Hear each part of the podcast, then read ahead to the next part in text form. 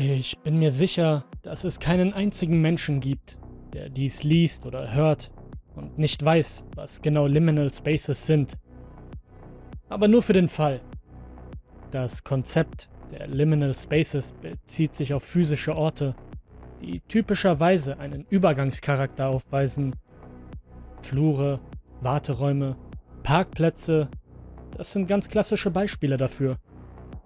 Die Ästhetik von Liminal Spaces kann durch ein einzigartiges Gefühl der unheimlichen Nostalgie definiert werden, das die Menschen empfinden, wenn sie einen solchen Ort außerhalb ihres eigentlichen Zusammenhangs vorfinden.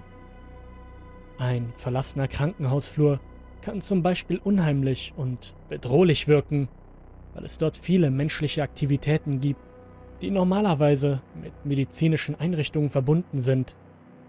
Obwohl es diese Ästhetik schon immer gab, wurde sie erst kürzlich durch die Backrooms populär gemacht und weiter definiert.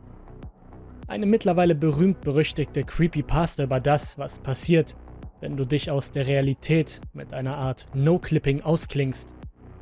Zumindest habe ich den Begriff so zum ersten Mal wahrgenommen. Wie viele andere Fans des Originals war ich begierig darauf, einen Beitrag zum ständig wachsenden Subgenre des Horrorspiels zu leisten, die vom Liminal Spaces inspiriert wurden. Das Projekt selbst war nichts Revolutionäres. Im Grunde begann es als glorifizierter Ego-Walking-Simulator ohne besonderen Zweck oder Ziel, bei dem du verschiedene einzigartige 3D-Liminalumgebungen erkunden kannst. Das einzig einigermaßen Neue daran war, dass ich nicht vorhatte, irgendwelche richtigen Gruselgeschichten in das Spiel einzubauen, sondern mich ganz auf die Atmosphäre zu verlassen, um den Spieler ein Gefühl der permanenten Ungewissheit zu vermitteln. Ich weiß, das ist prätentiös, aber ich mochte schon immer die Idee eines Horrorspiels, bei dem man sich ständig fragen muss, ob man wirklich alleine ist oder nicht. Es gibt nur sehr wenige Spiele, die diesen Wunsch erfüllen, also beschloss ich es einfach selbst zu entwickeln. Der erste Level, den ich erstellte, war ein verlassenes mehrstöckiges Parkhaus. Ich habe es dem Parkhaus auf der anderen Straßenseite nachempfunden, in der ich lebe. Jedes Stockwerk war fast identisch mit dem vorherigen, und da die Umgebung nur aus einer endlosen Nebelwand bestand, konnte man nicht wirklich erkennen, ob man Fortschritte machte oder nur in einer Schleife feststeckte. Wiederum weiß ich, dass das, was ich beschreibe, nicht besonders beeindruckend klingt. Aber bedenke, dass ich ein 16-jähriger Junge war, der zum ersten Mal lernte, wie man eine Spiele-Engine bedient. Ich habe den Level bestimmt über 50 Male durchgespielt, um sicherzustellen, dass alles, von der Kamerabewegung bis hin zur Atmosphäre genau so war, wie ich es wollte. Ich weiß noch, dass ich tagelang nur mit den Shadern herumgespielt habe. Ich wollte nicht, dass sich der Ort zu künstlich anfühlt. Aber ich wollte auch nicht, dass die Liminalität durch zusätzliches Durcheinander beeinträchtigt wird. Ich war auf der Suche nach der goldenen Mitte zwischen minimalistisch und schäbig. Als ich endlich fertig war, oder zumindest so weit wie möglich, fragte ich meinen besten Freund Alex, ob er es für mich ausprobieren und mir sagen konnte, was er davon hält.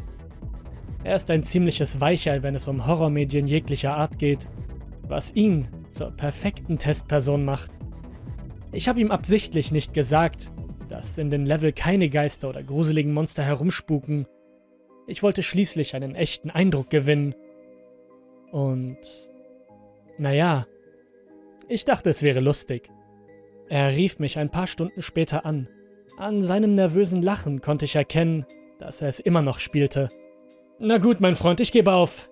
Was ist hinter der Tür? Wie öffnet man sie? Ich war verwirrt. Ich konnte mich nicht daran erinnern, dass ich irgendwelche Türen implementiert hatte oder irgendwas, das man als Tür bezeichnen konnte. Meine erste Vermutung war, dass er den Scherz durchschaut hatte und nun mich auch verarschen wollte. Also spielte ich einfach mit. Oh, das? Ja, ähm, du musst also 77 Seiten einsammeln. Und dann kommt ein hyperrealistischer animatronischer Slenderman heraus und fängt an, dich zu jagen. Ich konnte praktisch hören, wie er mit den Augen rollte. Sehr witzig, Mann. Nein, aber im Ernst, wie kriege ich es auf? Ich habe schon überall nach einem Knopf oder einem Schlüssel oder so etwas gesucht. Gib mir wenigstens einen Tipp.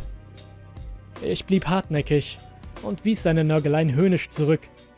Aber nach einer Weile wurde mir klar, dass seine Frustration echt war. Wir wechselten zu Discord und er teilte seinen Bildschirm, um mir zu zeigen, worüber er sprach. Es stellte sich heraus, dass er es wirklich ernst meinte. An einer der Wände war eine flache Textur einer Tür zu sehen. Sie war rot und erinnerte an einen Notausgang, was den Kontrast zu der Farbpalette aus Grau- und Brauntönen, die sonst die Umgebung beherrschten, noch verblüffender machte. Ich blinzelte verwirrt und lehnte mich in meinem Stuhl vor. Das hatte ich bestimmt nicht eingebaut. Während Alex noch am Telefon war, startete ich meinen Level-Editor und fuhr in den siebten Stock hoch. In denselben Stock, in dem er sich befand. Und tatsächlich, die leuchtend rote Tür war auch in meiner Version des Projekts zu sehen. Sie schien Teil des Texture Packs zu sein, das ich verwendete. Ich bin mir nicht sicher wie, aber ich vermute, dass ich sie bei meinen zahlreichen Durchläufen irgendwie übersehen hatte. Es war ein lustiger kleiner Verblüffungsmoment, aber natürlich nichts, worüber wir uns den Kopf zerbrechen sollten. Ich habe sogar kurz überlegt, ob ich sie als Insiderwitz beibehalten sollte. Aber dann habe ich die Tür doch durch eine passende Oberfläche ersetzt. Nur ein paar Tage später begann ich mit der Arbeit an der zweiten Ebene. Sie wurde von einem wiederkehrenden Traum inspiriert, den ich immer wieder hatte. Ein sich schlängelnder, weißer, steriler Korridor mit Reihen von gelben Spinden auf jeder Seite. Der Spieler wurde am Ende des Ganges abgesetzt und bekam keine weiteren Anweisungen. Es gab keine Rätsel zu lösen, keine versteckten Schalter, der einen geheimen Durchgang offenbart hätte. Das war sozusagen der Sinn der Sache. Ich weiß noch, dass ich dachte, ich sei so schlau und so abstrakt. Als ob ich kurz davor wäre, das Glanzstück aller Laufsimulatoren zu erschaffen, über das noch jahrelang geforscht und theoretisiert werden würde.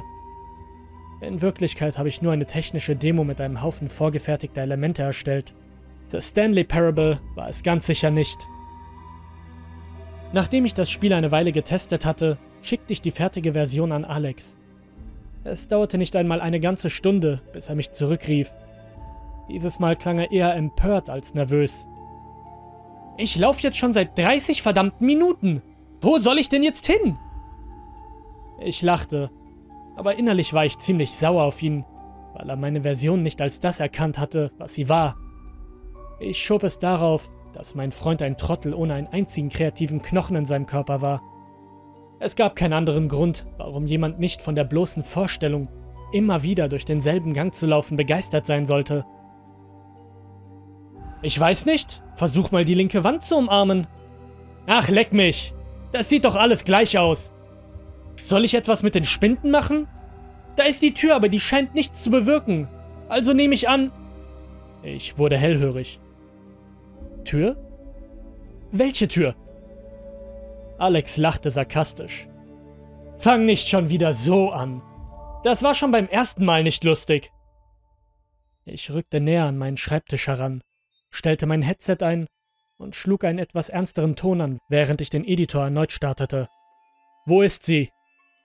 Alex Mikrofon knisterte, als er das Mikrofon ausatmete. Er war immer noch davon überzeugt, dass ich ihn verarschen wollte, was ich ihn angesichts unserer üblichen Dynamik wohl nicht wirklich verübeln konnte. Ich weiß nicht, in, in der Nähe da, wo du spawnst. Ich habe es fast sofort gefunden. Eingebettet zwischen zwei benachbarten Spinden befand sich die rote Tür. Im Gegensatz zu ihrem Vorgänger war sie nicht mehr auf einer flachen Textur, sondern ein vollständig gerendertes 3D-Objekt. Ich konnte es kaum glauben, aber sie war da. Ihre saubere, metallische Oberfläche schimmerte in der grellen Beleuchtung. Nur um es noch einmal zu wiederholen, ich bin mir absolut sicher, dass ich das dort nicht angebracht hatte. Ich konnte es auch nicht mehr auf meine Nachlässigkeit zurückführen. Es ist eine Sache, eine Textur aus Versehen zu übersehen, aber es war unmöglich, dass ich dem Spiel ein völlig neues Objekt hinzugefügt hatte, ohne es zu bemerken. Natürlich befand sich nichts hinter der Tür, und es gab auch keine Möglichkeit, sie zu öffnen. Aber das machte die ganze Situation nicht weniger merkwürdig. Die einzige andere Person, die Zugang zu meinem Computer gehabt hätte, war meine Mutter. Aber die weiß nicht einmal, wie man einen Browser bedient. Geschweige denn, wie man so etwas macht. Könnte ein Hacker dafür verantwortlich sein? Aber warum sollte sich jemand die Zeit nehmen, mein Spiel aus der Ferne zu bearbeiten und alles andere auf meinem PC unverändert zu lassen? Nur um mich in Angst und Schrecken zu versetzen? Wenn das der Fall war, hatten sie Erfolg. Als ich Alex davon überzeugen konnte, dass es sich nicht um einen ausgeklügelten Streich handelte, war er noch mehr aus dem Häuschen als ich. Er machte einen auf Creepypasta-Protagonist und sagte, dass es in dem Spiel spuken müsse oder irgendwie sowas. Nun, ich mag Ben Draunt und Sonic.exe genauso gerne wie jedes andere Kind, das in den 2010er Jahren aufgewachsen ist. Aber es hätte viel mehr gebraucht, damit ich die Möglichkeit eines gruseligen Cybergeistes in Betracht gezogen hätte, der sich daran ergötzt, zufällig Türen in die Spiele anderer Leute einzubauen. Wir verbrachten den Rest des Abends damit, miteinander zu reden, nur um schlussendlich auf das Gleiche zurückzukommen. Am Ende einigten wir uns auf die bewährte Methode des Nichtstun. Ich erinnere mich nur vage daran, dass ich erwähnt hatte, dass ich mein Betriebssystem neu installieren lassen wollte, aber ich bin nie dazu gekommen, es zu tun. Ich hatte zu der Zeit schon eine Menge Dinge zu erledigen. Man könnte sagen, dass dieses Projekt für mich eine Art Flucht war. Es gab mir das Gefühl, produktiv zu sein, als ob ich auf etwas hinausarbeiten würde, auch wenn es noch so unbedeutend war. Kurz gesagt, ich brauchte es und ich wollte es mir nicht durch ein paar bizarre Zufälle nehmen lassen.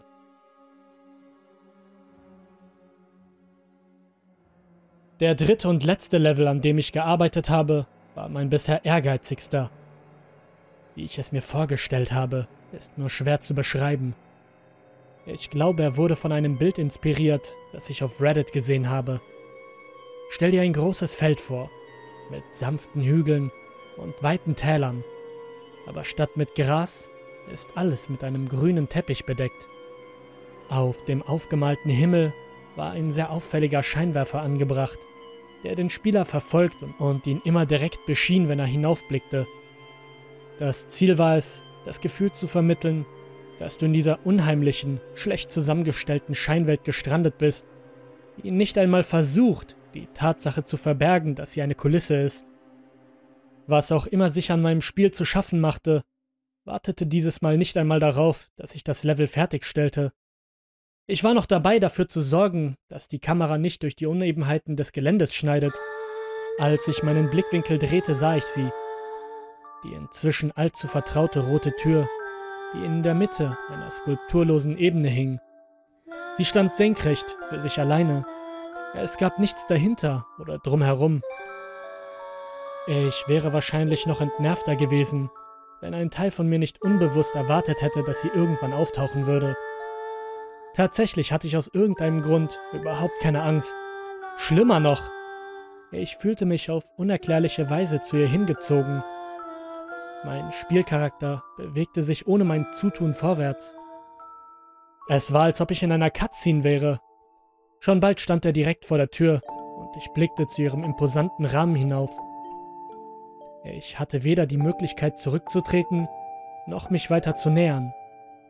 Als ich auf den vollständig gerenderten Türgriff hinunterblickte, erschien eine Aufforderung in halbdurchsichtigen weißen Buchstaben. Drücke E zum Öffnen. Da ich meine neu entdeckte morbide Neugierde stillen wollte, schluckte ich schwer und tat, wie mir geheißen. Mein Bildschirm wurde komplett schwarz und wechselte dann zu einem kräftigen Rot. Eine weitere Eingabeaufforderung wurde eingeblendet. Benutze die WASD-Tasten zum Bewegen. Ich hätte nie gemerkt, dass ich meinen Charakter wieder kontrollieren kann, wenn das Spiel mich nicht ausdrücklich darauf hingewiesen hätte. Nachdem ich ein paar Schritte zurückgegangen war, stellte ich fest, dass ich ganz nah an einer Wand stand und mich in Wirklichkeit in einem geschlossenen Raum befand. Jeder Zentimeter war in demselben einheitlichen Rot gestrichen. Wenn man ihn nicht aus einem bestimmten Winkel betrachtete, konnte man nicht wirklich erkennen, wo eine Fläche aufhörte und wo eine andere begann. Es war zum Kotzen. Ich versuchte das Konsolenmenü aufzurufen. Nichts passierte. Ich konnte das Spiel weder beenden noch minimieren. Egal welche Tastenkombination ich versuchte, es wurde immer deutlicher, dass ich nicht mehr die Kontrolle hatte. Trotzdem konnte ich mich nicht dazu durchringen, den Einschaltknopf an meinem PC zu drücken. Ich hatte diesen unerklärlichen Drang, die Geheimnisse dieses Ortes zu lüften. Es war wie eine Art Urimpuls, der in meinem Gehirn fest verdrahtet war. Dieses scheinbar endlose Netzwerk aus leeren Räumen war durch Wände und schmale Gänge unterteilt. Es war fast unmöglich, einen Raum von einem anderen zu unterscheiden. Ich hatte das Gefühl, im Kreis zu laufen. Und das war wahrscheinlich auch eine ganze Weile so, bis ich auf einen Raum stieß, in dem sich tatsächlich etwas befand. Auf einem ebenfalls roten Tisch befand sich eine Dose mit silberner Sprühfarbe. Als ich sie in die Hand nahm, wurde ich sofort aufgefordert, F auf meiner Tastatur zu drücken, um sie zu benutzen. Ein grob gezeichnetes Häkchen erschien auf der Oberfläche, vor der ich stand. Jetzt konnte ich Orte markieren, die ich bereits erkundet hatte, was sich natürlich als äußerst nützlich erwies. Mit meiner neuen Art der Navigation hatte ich nun das Gefühl, wirklich voranzukommen. Je mehr ich erkundete, desto mehr erkannte ich bestimmte Muster. Ich erkannte, dass jeder Abschnitt eine bestimmte Anzahl von zyklischen Anordnungen enthielt. So war zum Beispiel jeder fünfte Raum L-förmig und jeder zehnte Raum H-förmig und mit mehreren Gängen verbunden, von denen zwei immer zum Anfang der Sequenz zurückführten. Es wurde praktisch zu einem Rhythmusspiel. Eins, zwei, nach links, drei, vier, nach rechts.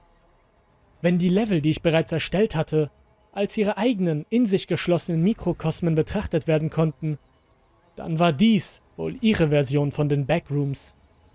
Ein Labyrinth aus gleichmäßig strukturierten, prozedural generierten Räumen, das ironischerweise den Geist der Liminalität noch besser verkörperte als alles, was ich mir bewusst hätte ausdenken können. Und dann, nach gefühlten Stunden, betrat ich endlich einen Raum, der ganz anders war als die vorherigen. Das bedrückende Rot war durch eine beigefarbene Tapete ersetzt worden. Es war ein tiefes Déjà-vu-Gefühl, das ich immer noch habe, wenn ich daran denke. An der gegenüberliegenden Wand war etwas angebracht, das wie ein Flachbildfernseher aussah. Es gab keinen anderen Ausgang als den, durch den ich hineingekommen war. Ich schien das Ende des monochromen Labyrinths erreicht zu haben. Als ich mich dem senkrecht stehenden Monitor näherte, wurden mir sofort zwei Optionen angeboten. Drücke Y, um deinen Gastgeber zu begrüßen. Drücke N, um zurückzukehren. Ich hielt einen Moment inne und schaute auf mein Handy. Es war 4.45 Uhr. Ich war schon so weit gegangen. Ich konnte jetzt keinen Rückzieher mehr machen. Kurz überlegte ich, ob ich Alex anrufen sollte. Aber ich überlegte es mir anders. Selbst wenn ich es geschafft hätte, ihn zu wecken, hätte ich eine weitere Stunde damit verbringen müssen, ihn davon zu überzeugen, dass das hier kein Scherz war. Nein, ich benötigte Antworten und zwar sofort. Mein Finger ruhte auf der Taste Y. Ich atmete tief und angespannt ein und betätigte die Taste bis zum Anschlag. Der virtuelle Fernseher erwachte zum Leben. Weiße Linien rasten über dem Bildschirm. In der Mitte des leeren Hintergrunds erschien das unbewegliche Porträt eines Mannes. Das Bild war so niedrig aufgelöst, dass ich die einzelnen Pixel zählen konnte, aus denen es bestand. Was ihm an Details fehlte, machte er jedoch durch seine Ausdruckskraft wieder wett. Die Stirn des fremden Mannes war bis zum Kieferwinkeln heruntergezogen und seine Augenbrauen waren zu einem ärgerlichen Blick zusammengezogen. Es sah aus, als hätte jemand das Archivfoto eines typischen Vorstandsvaters genommen und seine Gesichtszüge mit dem Verflüssigungsfilter extrem verfremdet. Ich sprang fast von meinem Stuhl auf, als plötzlich eine körnige und unheimlich fröhliche Stimme aus den Lautsprechern ertönte. Bisher hatte es so gut wie keine akustischen Hinweise gegeben, was die Sache jetzt noch unangenehmer machte. Hallo Gast 185. Das ist Henry. Henry ist ein introvertiertes Wesen. Henry mag es nicht, Gäste zu haben.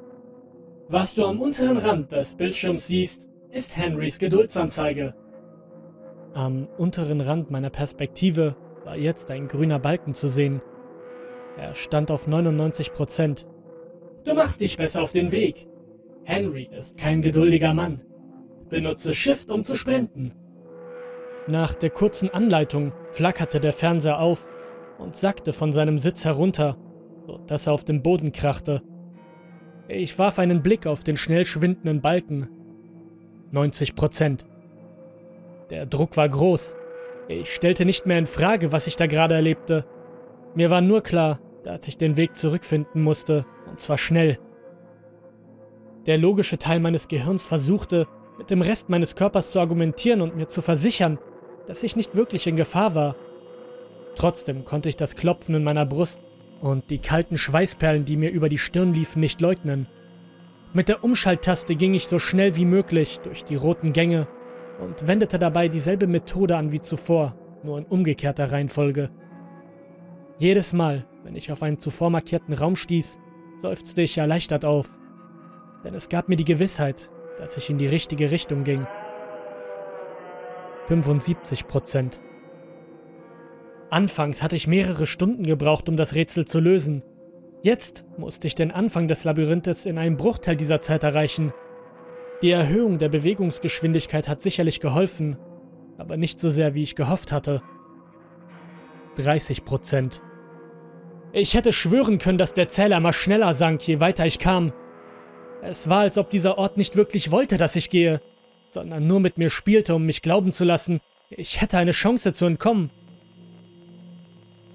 5%. Ich keuchte, obwohl ich nicht derjenige war, der tatsächlich rannte. Ich war so nah dran, aber offensichtlich nicht nah genug. Als ich um eine Ecke bog, um auf das vermeintlich vorletzte Stück zuzusteuern, sah ich, dass ein weiteres Objekt den klaustrophobischen Durchgang versperrte. Es war einer dieser klobigen alten Fernseher, der ein statisches Bild desselben verzerrten Gesichts wie zuvor projizierte. Er war direkt auf mich gerichtet und erwartete mich.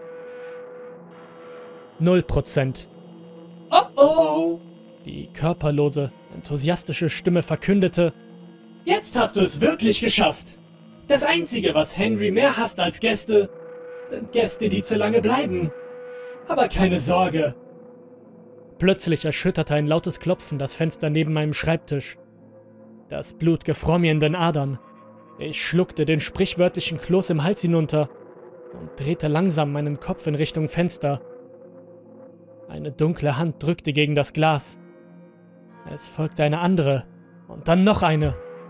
Sie alle streckten sich aus verschiedenen Winkeln aus, bis ich nur noch verschiedene große Handflächen sah, die nach der flachen Scheibe griffen und immer mehr Druck ausübten. Henry wird dir stattdessen einen Besuch abstatten müssen. Henry könnte jederzeit mehr rote Farbe gebrauchen. Ich fiel gerade noch rechtzeitig aus meinem Stuhl, als das Fenster praktisch explodierte. Glitzernde Scherben verteilten sich in meinem Schlafzimmer. Erschrocken rollte ich mich auf Hände und Knie zusammen und rappelte mich auf, bevor ich zur Tür stürmte. Ein Tsunami der Hoffnungslosigkeit brach über mich herein, sobald ich auf der anderen Seite auftauchte. Ich war nicht mehr in meiner Wohnung. Vor mir erstreckte sich ein verzweigter purpurner Korridor. Das war kein Spiel mehr. Oder wenn doch, dann war ich die Unterhaltung. Etwas packte mich am Rücken meines Sweatshirts. Ich wich zurück und ließ es im Griff meines Verfolgers zurück. Ich rannte, schrie und flehte. Ich rannte durch die identischen Räume und miteinander verbundenen Gänge und versuchte verzweifelt der drohenden Präsenz zu entkommen die jeden meiner Schritte verfolgte. Ich warf nur einen kurzen Blick zurück, was aber ausreichte, um meine panische Raserei zu unterbrechen. Denn was ich sah, wird mich jetzt bis zu dem Tag verfolgen, an dem ich verdammt nochmal sterben werde. Ein Bündel länglicher Gliedmaßen, die in menschenförmigen Händen endeten. Mit ihnen kroch es weiter wie ein Tausendfüßler. In der Mitte der zappelnden Masse befand sich das gottverdammte Gesicht. Doch sein tiefes Stirnrunzeln war jetzt zu einem unfassbar breitem Grinsen geworden. Seine Augen waren zu zwei kreisförmigen Löchern geworden. Sie zitterten vor Aufregung, je näher er kam. Das war's. Das war's jetzt wirklich, dachte ich. Es gab keine Chance, dass ich hier lebend rauskam. Meine Beine würden eher früher als später versagen, und ich war nicht in der Lage abzuschätzen, wohin ich gehen würde. Was auch immer diese groteske Monstrosität mit mir vorhatte, ich hoffte nur, dass es schnell ging. Fast hätte ich mich meinem Schicksal ergeben, als meine Rettung in der unwahrscheinlichsten und doch ironisch passendsten Form vor mir auftauchte. Eine rote Tür. Sie fügte sich so nahtlos in die Wand ein, dass ich nur ihre Umrisse erkennen konnte. Aber sie war trotzdem da. Mein Ausweg. Ich nahm meine letzte verbliebene Kondition zusammen und stürmte auf sie zu. Meine Lunge brannte. Ich konnte meine Waden nicht mehr spüren. Es war, als würde ich auf Stelzen laufen. Ich schloss die Augen und warf mich gegen die Tür, so dass ich auf dem nassen Asphalt hinter der Tür stürzte. Meine Schultern und mein Ellenbogen haben den Aufprall abgefangen. Zum Glück war es nicht mein Schädel. Vom Adrenalin benebelt riss ich den Kopf zurück. Die Tür war verschwunden. War nur noch Beton, mit altem Graffiti beschmiert war. Ich rieb mir den blutenden Ellenbogen, richtete mich wieder auf und sah mich um. Ich befand mich auf dem verlassenen Parkplatz gegenüber meines Wohnkomplex, der mir als Inspiration für meinen ersten Level diente, das ich je erstellt hatte. Die Morgensonne schien durch den Spalt in der Außenmauer. Auf der Stelle brach ich in Tränen aus. Es war vorbei. Allen Widrigkeiten zum Trotz hatte ich es irgendwie überlebt und es nach Hause geschafft. Es war zu schön, um wahr zu sein. Und nun, wie sich herausstellte, war es das auch. Ich trat in eine Welt ein, von der ich schnell merkte, dass es nicht meine Welt war. Die Unterschiede sind subtil, aber sie sind vorhanden. Einer davon ist, dass meine eigene Mutter nicht mehr weiß, wer ich eigentlich bin. Sie hatte anscheinend noch nie einen Sohn gehabt. Alex hatte mir gedroht, die Polizei zu rufen, nachdem ich wiederholt in seiner Schule aufgetaucht bin, um mit ihm zu reden. Zu meiner Verteidigung. Wenn ein x-beliebiger Typ auf mich zukäme und mir sagen würde, dass er mein bester Freund aus einer anderen Zeitlinie ist, würde ich wahrscheinlich genauso reagieren. Wie du dir wahrscheinlich denken kannst, war es nicht leicht für mich. Ich habe zwei Jahre lang auf Parkbänken geschlafen und Müllcontainer durchwühlt. Ich habe sogar zu Drogen gegriffen, um mit dem überwältigenden Trauma der Einsamkeit fertig zu werden. Ich kann nicht sagen, dass jetzt alles gut ist, aber ich habe ein Dach über dem Kopf, was eine große Besserung ist. Ich glaube nicht, dass ich jemals ein normales Leben führen kann, aber ich versuche es. Deshalb schreibe ich diesen Beitrag. Ich will nicht mehr alleine sein. Und das Internet ist der einzige Ort, an dem ich darüber reden kann, ohne Angst haben zu müssen, dass ich in eine Gummizelle gesteckt werde. Ihr müsst mir nicht glauben. Ich würde mir auch nicht glauben. Aber danke, dass du dir das trotzdem hier angehört und durchgelesen hast. Es gibt vor allem eine Sache, an die ich immer wieder denken muss. Diese unheimliche Stimme nannte mich Gast 185, was bedeutete, dass es vor mir 184 Gäste gab. Bin ich in die Realität einer anderen Version von mir geflohen, die versehentlich auch an diesen Ort gezogen wurde? Und weißt du was? Wenn ich es mir recht überlege, will ich das gar nicht wissen.